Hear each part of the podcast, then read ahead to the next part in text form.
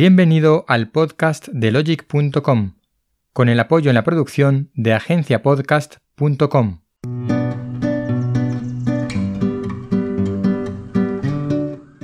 Este es un podcast de entrevistas, sobre todo a inversores y dirigentes de startups. Hablaremos de comunicación, marketing, tecnología y de todo lo que tiene que ver con montar un nuevo negocio.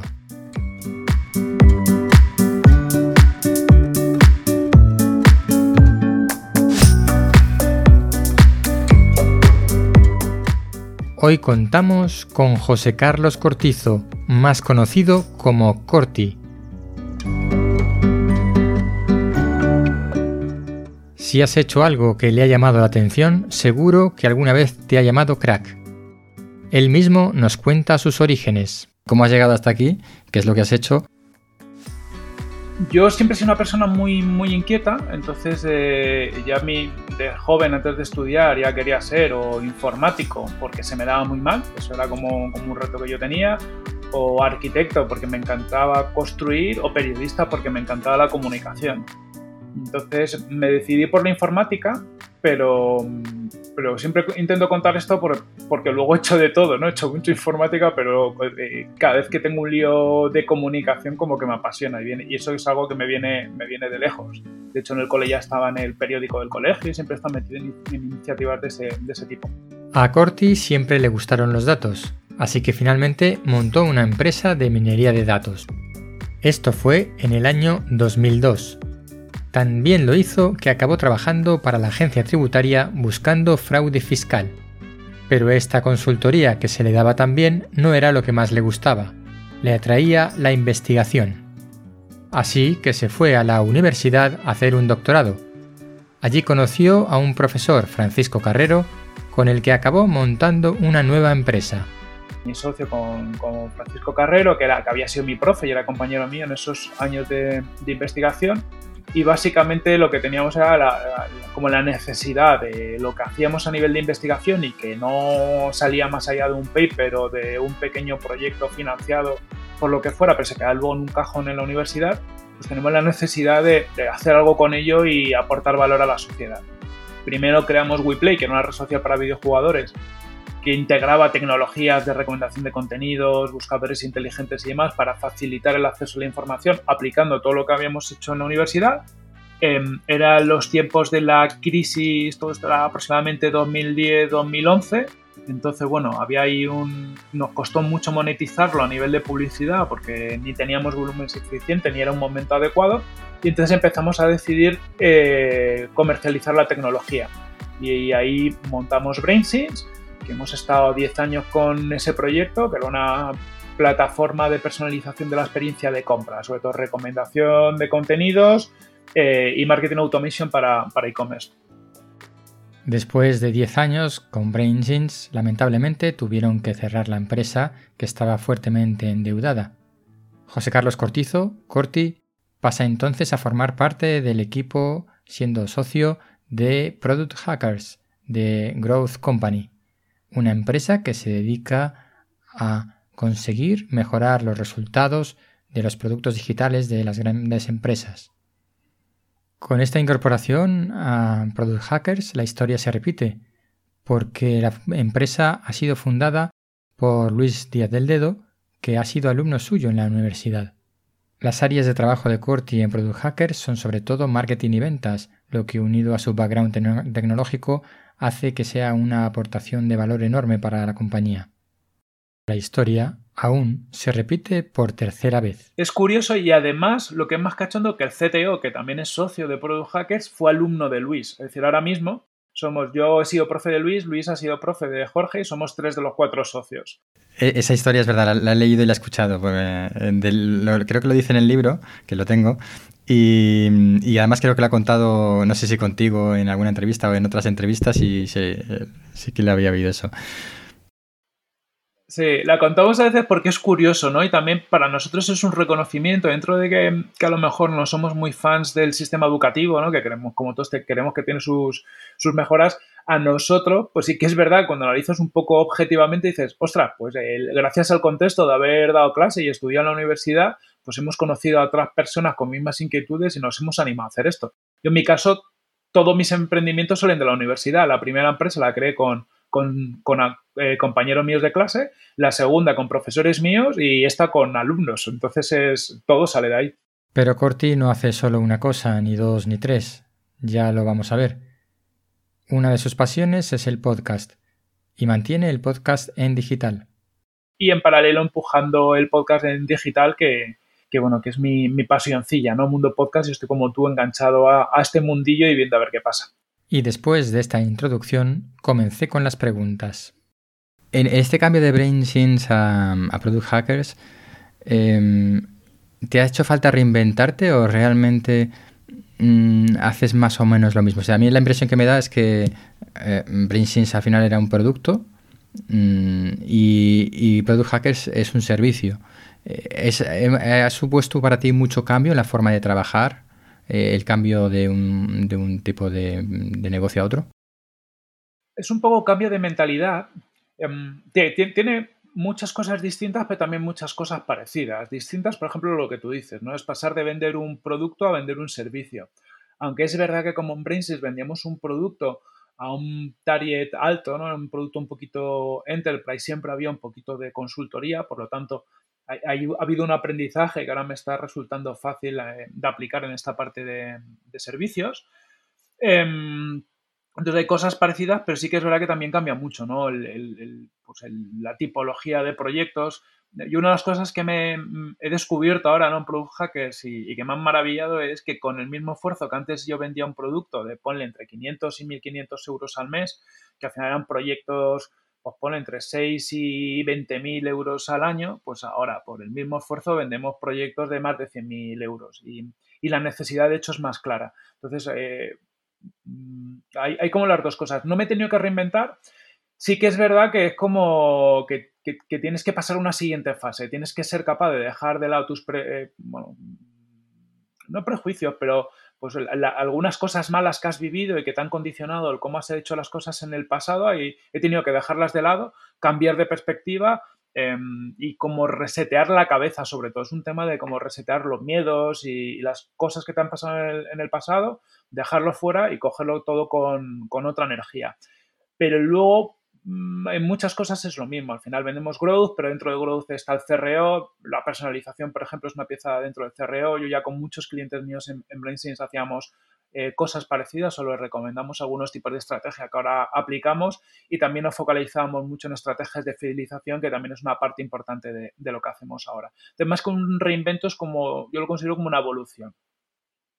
¿Y no echas de menos la parte técnica con la que empezaste? Porque yo te tenía a ti en los orígenes fichado como un técnico, ¿no? Un gran técnico. Y, ahora, eh, de hecho, cuando vi que estabas en Product Hackers, yo decía, bueno, ¿y qué hace Corti en Product Hackers, no? ¿No echas de menos esa parte técnica?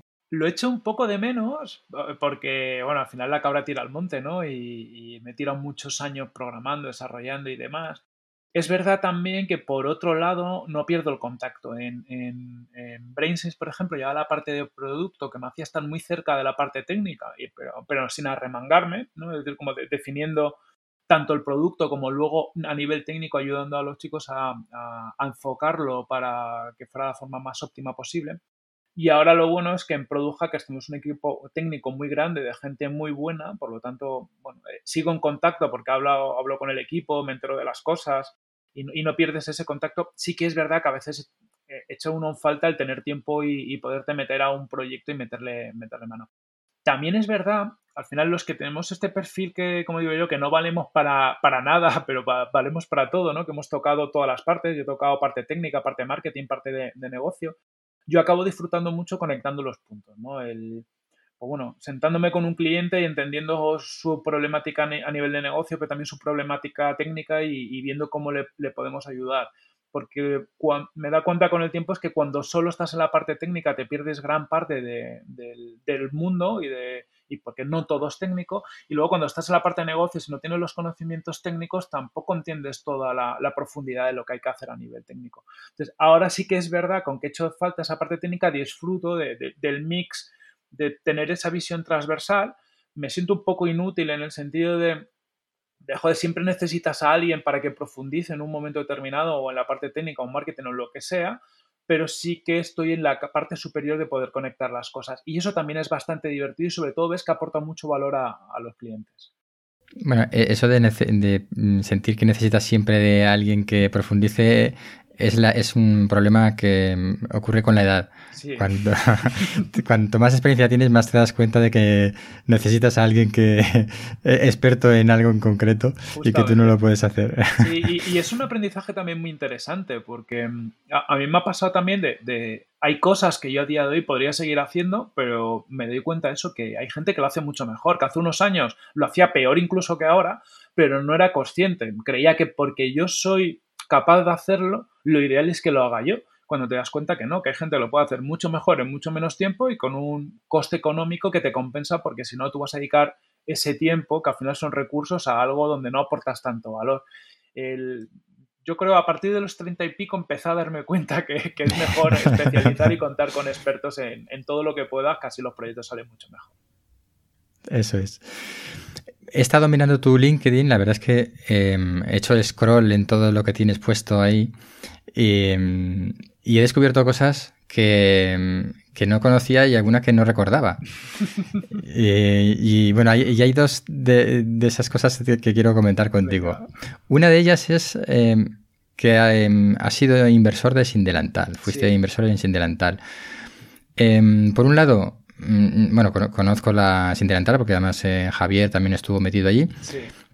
Entonces conozco la andadura de la empresa.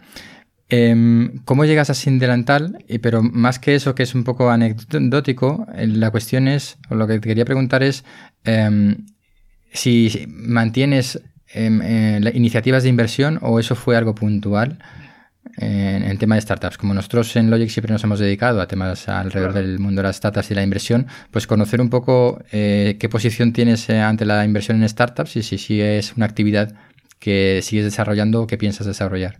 Te cuento. Eh, Sin Delantal fue curioso porque yo conocí a Baris, uno de los fundadores, cuando él estaba en Mysoft antes de montar Sin Delantal. Y ahí cuando le bueno, pues ahí era una red, MySoftware, una red social de ocio en el salón, nosotros estábamos con WePlay, que es una red social de videojugadores, nos sentamos para, para compartir y aprender. Y de hecho, Baris, eh, siempre le daremos las gracias porque fue uno de los primeros que nos animó a, crear BrainSys, ¿no? A, decir, oye, pues ya que tienes una tecnología guay, eh, yo podría llegar a ser un cliente de esa tecnología. Y nos presentó a Mumu Mío, por ejemplo, que fue uno de nuestros primeros clientes. Yo reconozco que me enamoré de, de Baris en ese momento porque era de las primeras personas que yo conocía con un conocimiento de Internet bastante más profundo que pues, a lo que yo estaba acostumbrado, ¿no? Me, abrió lo, me abrió la mente. A día de hoy hay muchísimos más referentes, pero de aquella había muy poquita eh, gente que se había pegado un poco con, con este tipo de, proyectos. Entonces, yo lo que hice en ese momento fue un poco locura, porque necesitábamos pasta para montar BrainSins, pusimos entre los socios, pusimos 60 y pico mil euros entre los tres socios, más luego una ronda de Friends, Family and Fools, y yo para poner ese dinero, yo pedí un crédito al, banco. Y ya que pedía un crédito, claro, yo tenía 28 años, tenía la cabeza en, otro lado, pues pedí 5 mil eurillos más para meterlos en Sin Delantal, porque yo dije, yo no sé si lo nuestro va a ir bien o no, pero el Baris este es un crack. Eh, me presentó a, Diego Ballesteros, que es otro socio, y me pareció otro crack, igual o, mayor que Baris. esta gente sabe lo que hace, a mí me gustaría participar. Y de ahí viene la, mi primera inversión en, una startup. Em, de hecho, ha sido la, bueno, yo creo la única que, ha dado beneficios suculentos, por decirlo así, ¿no? que ha multiplicado su, su inversión por bastante. Y, sobre todo a mí me supuso muchísimos aprendizajes, porque bueno, ver de vez en cuando a Baris y Diego y al equipo y estar cerca de un proyecto como fue Sin Delantal, que ha sido uno de los primeros grandes proyectos de, Internet que hemos tenido por aquí, pues, pues fue guay. Luego invertí un mogollón de startups más. yo siempre invierto, cuando he invertido y he tenido dinero, he invertido en personas, porque mm, ya no porque se dice, ¿no? Que te lo dice, no, hay que invertir en personas, que puede estar bien. Para mí es porque hay gente que me apasiona que las conozco y me parece que tiene una calidad profesional y humana brutal y que me apetece ayudar. Y entonces cuando he podido es lo que he invertido. En la mayoría de los casos las inversiones pues han sido empresas que han cerrado. También han proyectos muy arriesgados y este tipo de cosas que a mí me hacen mucho más gracia un proyecto que tenga cierto nivel de riesgo que, un copycat, por ejemplo. y, y, una de las cosas que he aprendido es que hay que tener muchos más recursos de los que yo tengo para, para invertir con solvencia, porque es verdad que, pues, pues bueno, a lo mejor necesitas invertir en 30, 40, 50 startups para que una pegue un pelotazo suficientemente gordo como, como para que recuperes la inversión de las demás. Yo analizando todos los datos, y eso que sin adelanta gané mucha pasta, en global he palmado pasta invirtiendo. También es mm. verdad que gran parte de mi inversión fue para, para BrainSense en varios momentos que, que la hemos tenido que, que cerrar. A futuro me gustaría, me gustaría tener una posición, pues cuando tenga una posición económica un poco más, más solvente, después de recuperarme un poco de las pérdidas que ha supuesto BrainSense y porque al final te, nos quedamos con un pelín de deuda y demás, pues cuando pueda quiero volver. Sobre todo por estar cerca de, del ecosistema emprendedor de una forma u otra. Ahora me mantengo cerca gracias al podcast, que es, que es otro canal para mantenerte cerca de la gente, pero estar dentro de un proyecto aporta mucho porque ver las tripas, porque bueno, ayudas a la toma de decisión, ves cosas que desde fuera, incluso conociendo a la gente, no las ves tan, tan de cerca. Pero que es una experiencia muy gratificante si tienes los recursos para poder meterte ahí. Bien, pues eh, en parte has respondido a la última pregunta que tengo de, estas entrevistas, que es una pregunta común que luego te haré. En parte ya estás respondiendo a eso. El, otro aspecto que he visto en tu currículum y que me has comentado ya un poquito tú al principio, de, al contar de dónde venías, es el tema de la minería de datos. Y he visto que ponía ahí inteligencia artificial. Mm. Em, eso ahora mismo em, es el presente y el futuro y está en un desarrollo enorme. ¿No te planteas volver a ese nicho, a ese sector de la inteligencia artificial?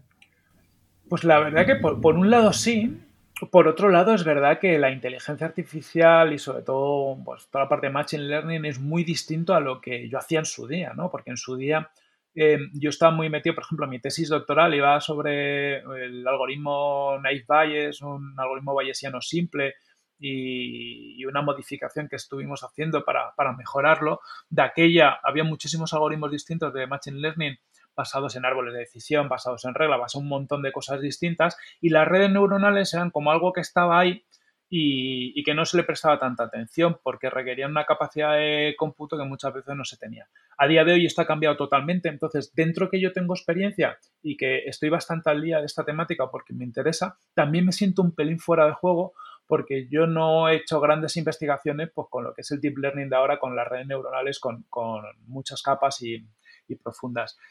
Sí que quiero estar cerca, sí que creo, estoy totalmente de acuerdo con lo que has dicho, bueno, yo creo que lo estamos todos, que es el futuro y de hecho es el presente. Y es que lo bueno también es verdad que a día de hoy tampoco hace falta tener tanto conocimiento técnico como hacía falta antes, porque ya empieza a haber mogollón de plataformas, librerías y demás que te facilitan un poco toda la, toda la parte de más técnica. Entonces sí que me quiero meter en, utilizar esto en, producto, ¿no? Ir integrando técnicas de aprendizaje automático en Machine Learning, sobre todo Deep Learning, en producto digital para optimizar procesos. Todavía no sé el momento para, para, nosotros en Product Hackers, pero bueno, estamos ya haciendo algún pinito y alguna cosita y no descarto que a futuro hagamos algo más profundo. Ajá.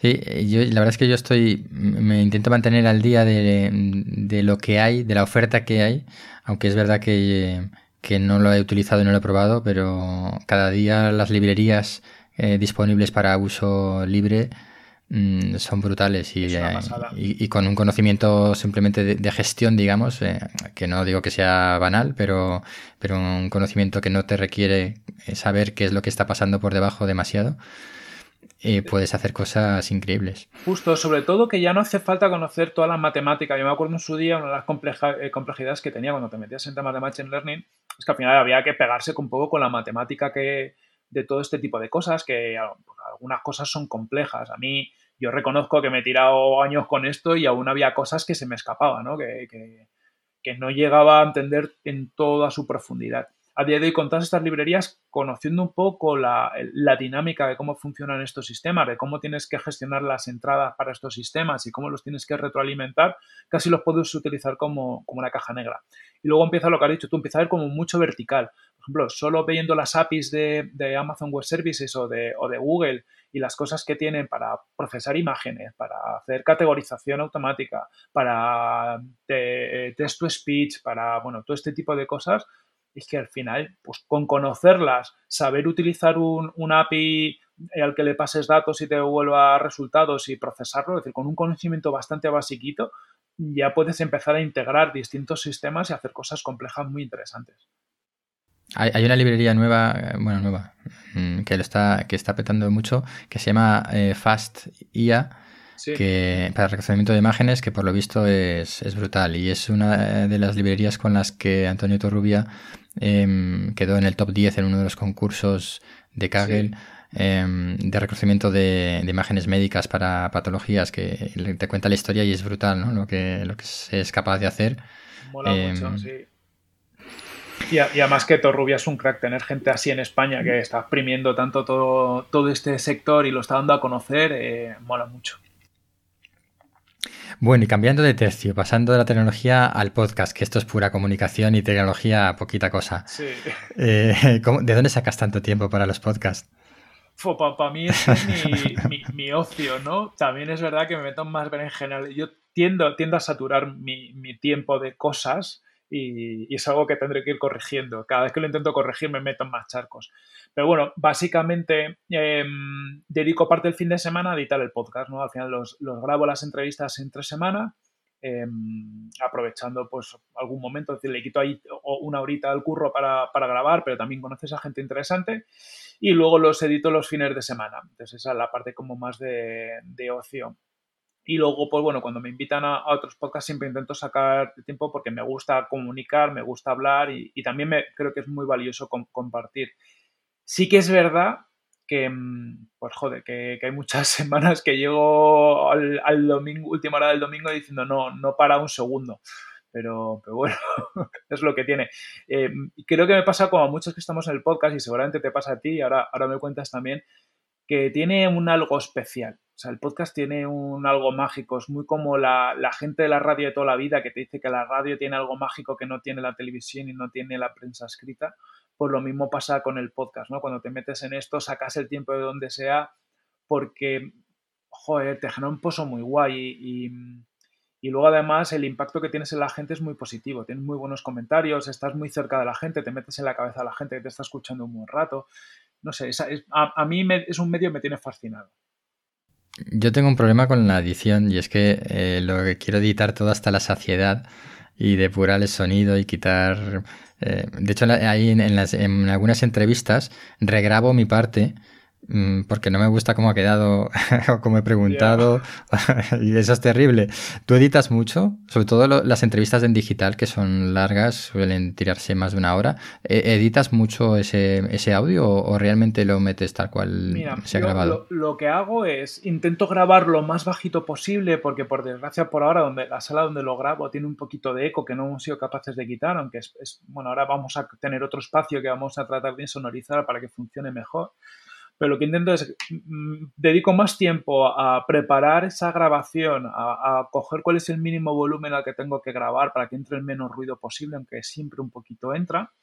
Y luego cuando lo monto, em, tengo mucho cuidado de, bajar el audio en todas las pistas. Si tengo dos o tres pistas, dependiendo de cuántas personas se participan en la entrevista, bajar todas las pistas que no estén hablando eh, que ahí te llevas un ratito afinando mucho, ¿no? Para, para que no, no entre el sonido de otra pista, que, ahí se genera un poquito más sensación de eco.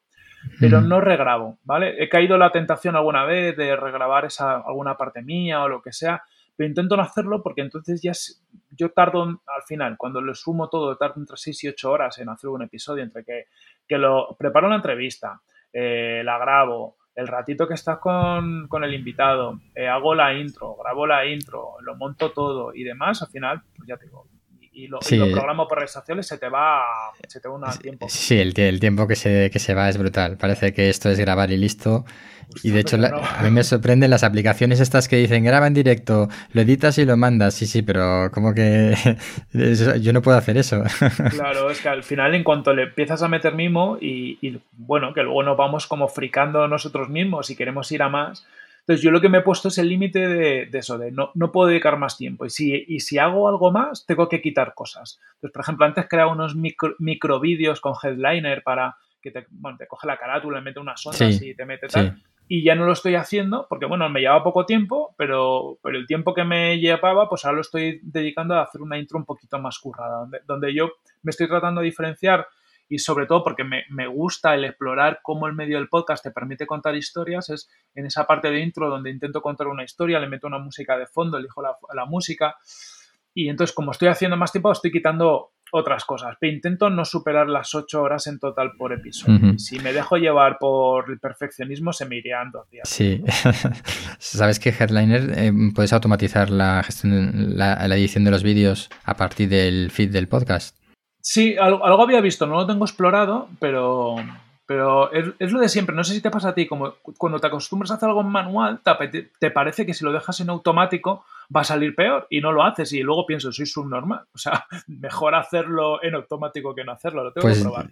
Yo lo, lo, he probado y la verdad es que te recibes un correo diciendo que tu vídeo está preparado, con lo cual a mí a veces hasta se me olvida, y, pero te, te manda el, un correo diciendo con el enlace del vídeo que lo puedes usar, puede ser es un vídeo corto o bien un vídeo del podcast completo, porque de hecho te, tenemos un cliente que eh, mete los podcasts en YouTube, entonces directamente eh, generamos el bueno eso se lo hacemos a mano porque tiene que ir eh, simultáneamente en todos los canales claro.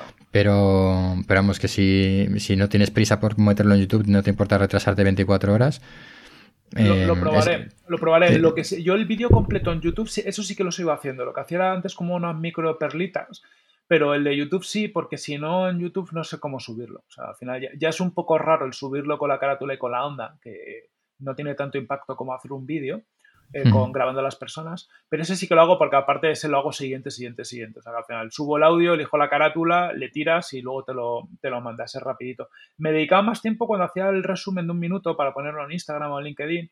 Porque ya que selecciona, seleccionabas tú la parte que querías. Claro, seleccionas la parte que quieres, ya le metías subtítulos, porque al final dices, joder, es que tanto en Instagram como en LinkedIn o puedes ver el subtítulo, hay mucha gente que, que navega en esas redes. Es verdad, sí. Eh, es y al, muy útil, a lo tonto sí. se, iba, se me iban ahí pues 15-20 minutos entre pitos y flautas que cuando me quedé. Que no, te, no, es mucho tiempo, 15 minutos es una eternidad. Claro, claro, dices, pero ¿por qué si solo he hecho esta tontería? Es que... Pues sí. Bueno, tengo do dos preguntas más. Eh, como ves, estamos en torno a la media hora. Venga. Eh, dos preguntas que son comunes en todas las entrevistas. La primera es, eh, ¿cómo crees que serán las empresas dentro de 10 o 20 años? Uf, qué complicado. Sí, es una pregunta muy abierta.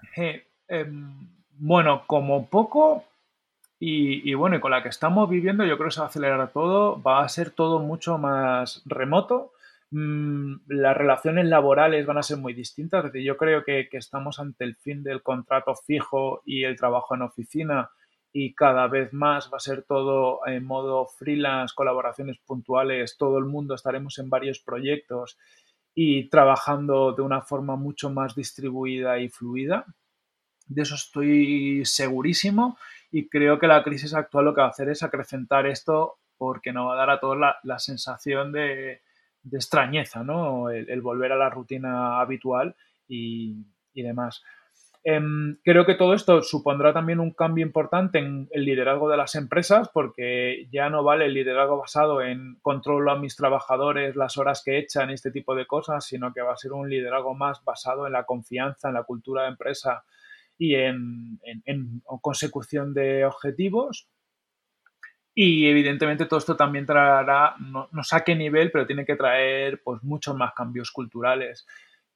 Creo que ya la seguridad en el trabajo también se ha acabado por otro lado. Eh, no sé qué más decir. Vamos, pero incluso, esa, esas, incluso mmm, esos trabajos más... Um, más rutinarios o más de atención al, al cliente que son necesarios a las personas. Mm, el, sí, yo, yo, estoy de acuerdo en que cada vez hay más freelance, más trabajo por proyectos. Mmm, eh, y de hecho eh, eh, hay una parte de social que se queja de eso, ¿no? De, es que solo me das trabajo cuando quieres, ¿no? Claro, sí. eh, pero realmente eso se va a, a extender em, con, como algo normal y con gusto, o sea, que, que funcione, o va a ser un, algo que va a suceder pero que no nos va a gustar, que nos va a parecer que, que no es la manera de, vivir. si va a ser positivo o va a ser negativo yo creo que va a ser positivo, eh, pero como todo cambio tenemos que, adaptarlo. Y, creo que va a ser en todo, porque fíjate, al final ya, y, esto por ejemplo a mí ahora mismo no me gusta, no sé lo que pensaré dentro de un tiempo, pero ya tenemos los, a los trabajadores de Globo que son autónomos. Y, y, cada vez empieza a surgir más modelos con, con, estas relaciones no tan contractuales. Es verdad que, el problema es que no se, está adaptando al mercado laboral, pero no se está adaptando eh, la legislación ni los gobiernos a todo esto. Es la parte que yo creo que falta, que ahora estamos en un, modelo o en un momento donde los modelos tradicionales están pues, pues, muy bien sujetos por la ley, donde están todos los derechos y demás, y están surgiendo nuevos modelos y relaciones laborales que van a ser las del futuro que no están, no están pues muy bien contempladas por la legislación. Yo creo que nos falta ese paso, que es lo que seguramente viviremos en los próximos 10 años, que los gobiernos empiecen a adaptar todo esto. Y una vez que pase eso, lo, asumiremos con más gusto. Yo creo que por varios motivos. Lo primero, porque nos va a permitir una mayor conciliación eh, con, nuestras familias, ¿no? de lo, personal y lo profesional, porque claro, lo que digo, para mí el no tener tanta dependencia de un solo trabajo también te permiten varias cosas. Lo primero, el trabajar desde tu casa de una forma más obvia. Si yo no estoy full time contigo, mm, pues no puedo estar todos los días yendo a tu oficina y tenemos que, cambiar la, forma. Y también adaptarte a distintos momentos. Habrá épocas en las que a lo mejor tengas más proyectos en paralelo porque te lo puedas permitir y épocas donde tengas que dedicar más tiempo a tu familia y, y bajes ese número de colaboraciones. Por otro lado, también es más seguro porque al final ya no vas a depender de que una empresa vaya bien o mal, sino que, bueno, tendrás tus X clientes y si te cae uno, pues tienes el otro, por lo tanto no vamos a depender tanto. Ahora bien, el reto está en, bueno, que tenemos que cambiar todos el chip y para eso también los gobiernos tienen que ayudarnos y no puede ser que ahora, pues como pasa ahora, ¿no? Que los autónomos son siempre los más desfavorecidos a todos los niveles en la crisis actual ya sabemos que los funcionarios tienen asegurados sus eh, cobros, está habiendo ayudas para empresas, pero en el fondo para los autónomos no ha habido una, o al menos yo no conozco nada todavía, alguien que haya dicho, oye, pues no hay que pagar cuota autónomo, por ejemplo, o vas a estar protegido si no tienes curro de, esta forma. Esa es la, la parte que los gobiernos tienen que empezar a darle más caña. Vale, em, y la última pregunta, eh, que es un poco entre lo profesional y lo personal, ¿hasta cuándo vas a estar haciendo lo que estás haciendo ahora mismo? Es decir, ¿qué horizonte te planteas? ¿Qué horizonte te planteas? Y lo quiero enlazar con, una pregunta extra que es para ti, que es, eh, ¿te has planteado volver al doctorado? Vale, pues mira, empiezo por la segunda. No, no, no me he planteado volver al doctorado. Em, porque me gusta, me, gustaría idealmente, pero que tampoco le veo ningún partido a, tener un doctorado ahora mismo, ¿no? Porque no me pienso dedicar al mundo, al mundo docente. Eh, me gusta dar clase en escuelas de negocio, este tipo de sitios, pero es verdad que el, mundo académico más tradicional, pues tengo mis tiras y aflojas con él, ¿no? No, no creo que vuelva, aunque tenga su lado positivo. Ahora bien, me encantaría dedicar más tiempo a investigar desde un punto de vista más práctico y pragmático, sacar más tiempo para, ello. ¿Hasta qué, hasta cuándo voy a seguir haciendo lo que hago? No tengo ni idea. No creo que, yo creo que cada vez los ciclos de hacer determinadas cosas se hacen más cortos. Yo mi etapa de fueron fue demasiado tiempo, fueron 10 años y, de eso sí que quizás me arrepienta el que haya sido tanto tiempo en una etapa eh, relativamente estable porque bueno, porque crecimos, pero estuvimos muchos años en una situación muy similar, no quiero volver a estar muchos años en una situación similar. Entonces, yo creo que como un product hacker tenemos horizontes de mucho crecimiento mientras crezcamos y vayamos teniendo nuevos retos continuamente, pues estar a gusto y bien, pero cuando vea que, nos estabilizamos o demás, pues será momento de, entrar en, en, otra fase y seguramente lo hagamos todos los socios. Pero creo que esto tardará. ¿Sabes que eso, eso se llama culo inquieto? Sí, ser culo, culo inquieto. Y en paralelo, pues siempre hago cosas porque mm, es un poco la parte que me da de culo inquieto, ¿no? De incluso aunque esté metido en un proyecto, porque luego cuando me meto, pues con, con hombres en su, su, día, ahora en Produja, que me meta a muerte, siempre me guardo un poco de, tiempo, de mi tiempo libre a otro proyecto que es el que me salva la cabeza, ¿no? El que para cada día cuando me planteo cómo molaría hacer, pues bueno, sí, pues tengo ese side project que me ayuda a aliviar ese culo inquieto un poquito. Bien, muy bien. Bueno, pues con esto termino la entrevista. Muchas gracias, Corti, por atenderme. Muchas gracias a ti.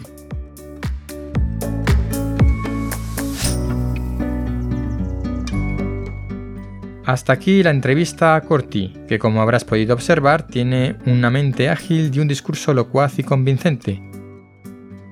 El próximo episodio del podcast de Logic es una entrevista con un inversor, con el inversor que fundó la primera aceleradora de startups en España. Aquí te espero. Saludos de Ignacio de Miguel, cofundador de Logic, desde el año 2005, contando la actualidad de emprendimiento, startups e inversiones en el sector. Adiós.